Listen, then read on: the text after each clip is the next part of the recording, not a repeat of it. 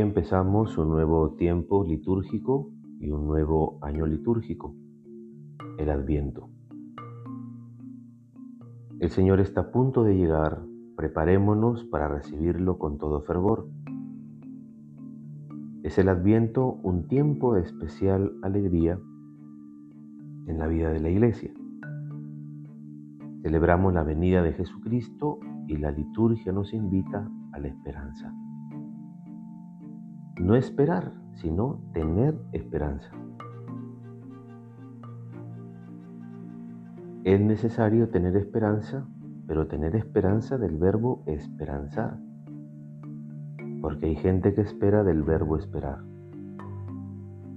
Y la esperanza del verbo esperar no es esperanza, es espera. Esperanzar es levantarse, esperanzar es salir al paso, Esperanzar es construir. Esperanzar es no darse por vencido. Esperanzar es llevar adelante. Esperanzar es unirse a otros para hacer de otro modo. En este adviento estamos invitados a reflexionar sobre la soberanía alimentaria Recordamos que la fidelidad de Dios se manifiesta bajo las imágenes relacionadas con la alimentación, como nos recuerda el Salmo 145, el Señor da pan a los hambrientos. La espera del niño Dios se convierte en un modo de transformación de la realidad y no solo en un momento para decorar cosas y comprar cosas. El adviento es un tiempo para construir la justicia social, para construir un mundo nuevo posible.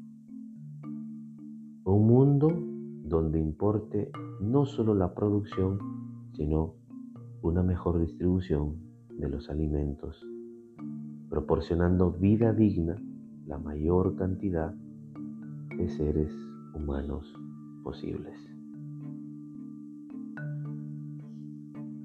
La primera lectura está tomada de Isaías capítulo 2, versículos del 1 al 5. El Señor reúne a las naciones. El salmo es el Salmo 122. Qué alegría cuando me dijeron, vamos a la casa del Señor.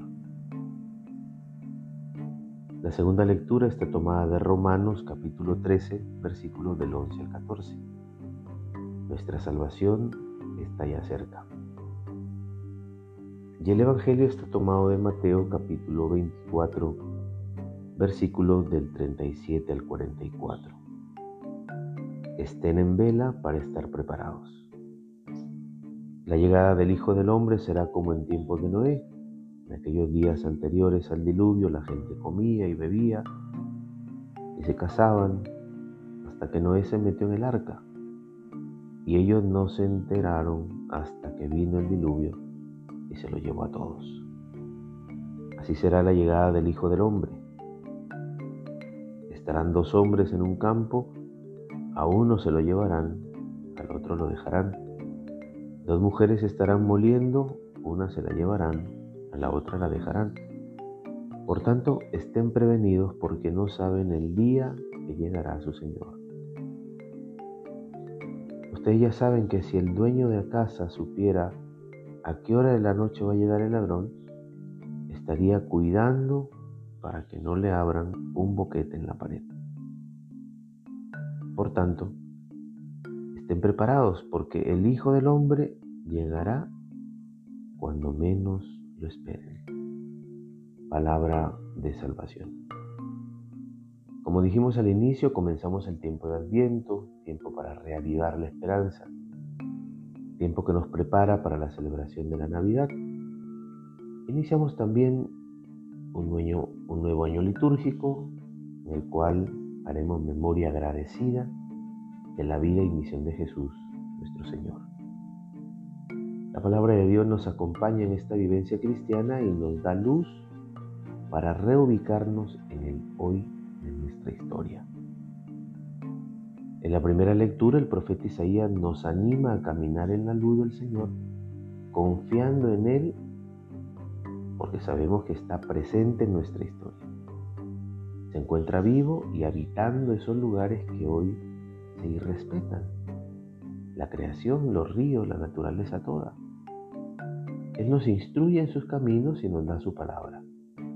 Pero pareciéramos desoír su voz, confundiéndola con las promesas de progreso y desarrollo ilimitado del sistema mundial. El profeta del universalismo de Dios anuncia la paz como el anhelo más profundo de la soberanía de Dios en nuestro mundo. Este servicio a la paz soberana es responsabilidad de todas las comunidades cristianas. Son muchos los aspectos en los cuales podemos realizar y concretar esta particular misión en la defensa de los bienes naturales comunes, de la tierra, de los alimentos, etc. En la segunda lectura, Pablo termina su exhortación sobre la conducta cristiana dándole un carácter de urgencia. Hace un llamado a que sepamos reconocer el momento en el que vivimos. Ya es hora que despertemos del sueño. Ese tiempo que nos ha tocado vivir, este, está caracterizado por la incertidumbre. Las distintas situaciones sociales y políticas crean inseguridad y zozobra. Podemos tener la impresión de que no salimos de la noche y que la oscuridad es más fuerte. Por eso Pablo nos hace un llamado en este tiempo de espera adelante a despertarnos y revestirnos de las obras de Jesús, que están siempre, siempre al servicio de la vida. El Evangelio de este domingo nos anuncia la consigna de este tiempo litúrgico. Estén prevenidos, vigilen, porque no saben el día que llegará su Señor. Es el mensaje que desde sus orígenes la Iglesia anuncia incansablemente en la historia. Es una invitación a ver el futuro con esperanza y afrontarlo con la confianza puesta en Dios, asumiendo con responsabilidad el momento presente, dejando a un lado la ingenuidad y la insensatez. Nos exhorta a ser prudentes, a ser precavidos ante los imprevistos, a no creer saberlo todo en antelación. Es una invitación a tener paciencia, a vigilar. Preguntémonos a partir de esta palabra de salvación para hoy, ¿soy consciente de la fuerza del mensaje de Jesús? ¿Estoy despierto o me encuentro dormido? La bendición de Dios Todopoderoso, Padre, Hijo y Espíritu Santo descienda sobre ti y permanezca para siempre. Que tengas un feliz domingo, una buena semana y un buen inicio del año litúrgico, del tiempo de Adviento.